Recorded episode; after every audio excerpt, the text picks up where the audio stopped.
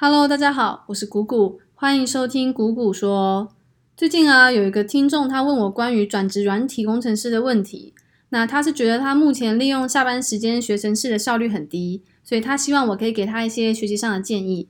那我觉得这个问题还蛮经典的，应该有蛮多上班族想要转职软体工程师，但是却会遇到跟他一样的问题，就是下班学习效率低落的问题。所以这一集我就来帮大家解惑一下。转职软体工程师应该要怎么规划比较好？那还有就是你们要怎么样利用下班时间更高效率的去学习程式语言？那转职软体工程师呢，通常会面临三个阶段的问题。第一个阶段是你要当什么样的工程师？其实工程师也分超多种类的，有什么前端工程师啊、后端工程师啊之类的。所以你要转职工程师的话，第一步就是你要先把这些工程师的种类弄懂。然后要选出一个你喜欢的方向来当做你未来求职的走向。那目前比较常见的工程师可以分成三种，分别是前端工程师、后端工程师，还有大数据工程师。那前端工程师呢，主要是负责一个 App 的长相。比如说你今天打开 Foodpanda，你要订外送，那 Foodpanda 就是粉红色系的嘛。那它的竞争对手 Uber Eats 呢，就是黑色系的。那是由谁来决定这个 App 的排版呢？那就是前端工程师。所以前端工程师的优点就是入门快、好上手，而且你做的东西马上就能被看见，做起来相对会比较有成就感。那后端工程师呢？他主要就是负责处理 App 上的行为。那我还是一样举 f o o p a n d a 当做例子，你在 f o o p a n d a 上会看到很多外送店家嘛，然后比如说你今天想要吃某一家烧烤店，那你就会把想吃的串烧加进购物车里面，然后送出订单。那店家收到订单，他就会开始制作餐点。然后外送员就会把烧烤送到你家。那后端工程师呢？他要处理的就是这一连串发生在 App 上的行为，就是你必须要设计一套系统，让城市可以把使用者的订单交到店家手上。那后端工程师的优点就是薪水会比前端工程师还要高一点。不过同时，后端工程师它涵盖的范围也会比较广，所以他会需要学比较多的东西。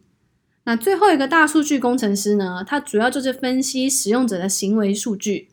比如说，你今天在 Foodpanda 上订完一次外送之后，这笔订单就会被 Foodpanda 的系统给记录下来。那 Foodpanda 它透过累积许多使用者的订单，它可能就可以去发现一个趋势。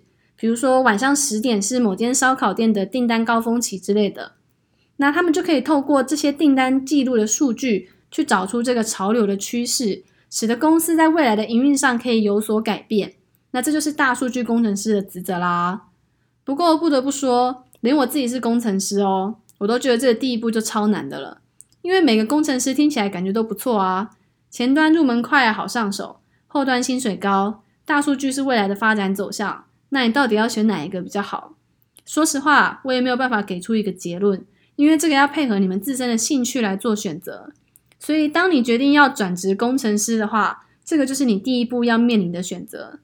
那好，假设你选好了，我就要走后端工程师。那接下来你就会进到第二个阶段，就是你要学什么后端程式语言。那目前比较主流的后端程式语言有 Java、Python、Go 等等等。那大部分的人的选择方向，通常是看那一门程式语言的薪水高不高，或是说通用性高不高，那以此来作为选择。那当你选好你的工程师方向，同时你也选好了你要学的程式语言，接下来就会进到第三阶段，也就是最后一个阶段。你要如何去学习这一门城市语言？那这也是那位听众目前卡关的阶段。那我在这边给两个建议。第一个是你要做好时间规划管理，比起空出好几个琐碎的十分钟，你倒不如空下一个大段的时间，比如说三个小时，这样子你去学习城市语言的效率会更高。那原因是因为学习城市其实是需要热机的，学城市语言的过程中，你必须要在你的脑中组织好那个城市的逻辑架构图。你才能够充分的了解这一段到底在讲什么。那在脑中组织好这个架构图这件事情啊，是需要大段的时间去整理和吸收的。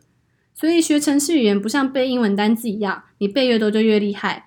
学程式语言反而是需要用数学的方式去吸收理解。那这个其实就跟我之前第二集有提到的点状式学习和树状式学习有相关了。背英文单词是属于点状式学习，你背越多就越高分。那学程式语言呢，是属于树状式学习。你基础要先打好，你才能够运用你以前所学的知识去学更难的东西。所以，你如果要学好程式语言，第一件事情就是你必须要在日常生活中找出一个大段的不会被打扰的时间，然后专心的在这段时间去学习程式。那其他琐碎的时间呢，其实就做你自己喜欢的事情就可以了，比如说打手游啊、听音乐啊都可以。因为人还是需要适时的放松一下。那要学好一门程式语言呢，我的第二个建议是坚持下去。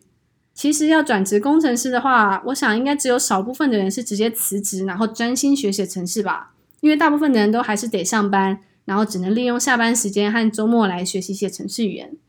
那我自己是觉得没有办法全职学习也没有关系，只要你有在持续成长，顶多只是把这个学习的时间拉的久一点而已。我之前听到一句话超赞的，就是人生就是复利的滚动。虽然你每一天只学一点，感觉很少，但是如果你能坚持三个月，那累积下来的能量还是很可观的。不过这个重点就是需要坚持啦。那坚持下去的方式就因人而异了。有的人是靠年薪百万当做动力，那有的人是靠梦想当做动力。具体需要坚持多久，还是要看你们自己的生涯规划来做决定。好啦，这一集就聊到这里。希望今天说的这些可以帮助到一些想转职成工程师，但是却不知道从何下手的人。那喜欢我的话，可以订阅我，也可以到我的 Facebook 粉丝专业姑姑说按赞追踪。有问题想问我的话，也可以私讯粉丝专业哦。那我们就下一集见啦，拜拜。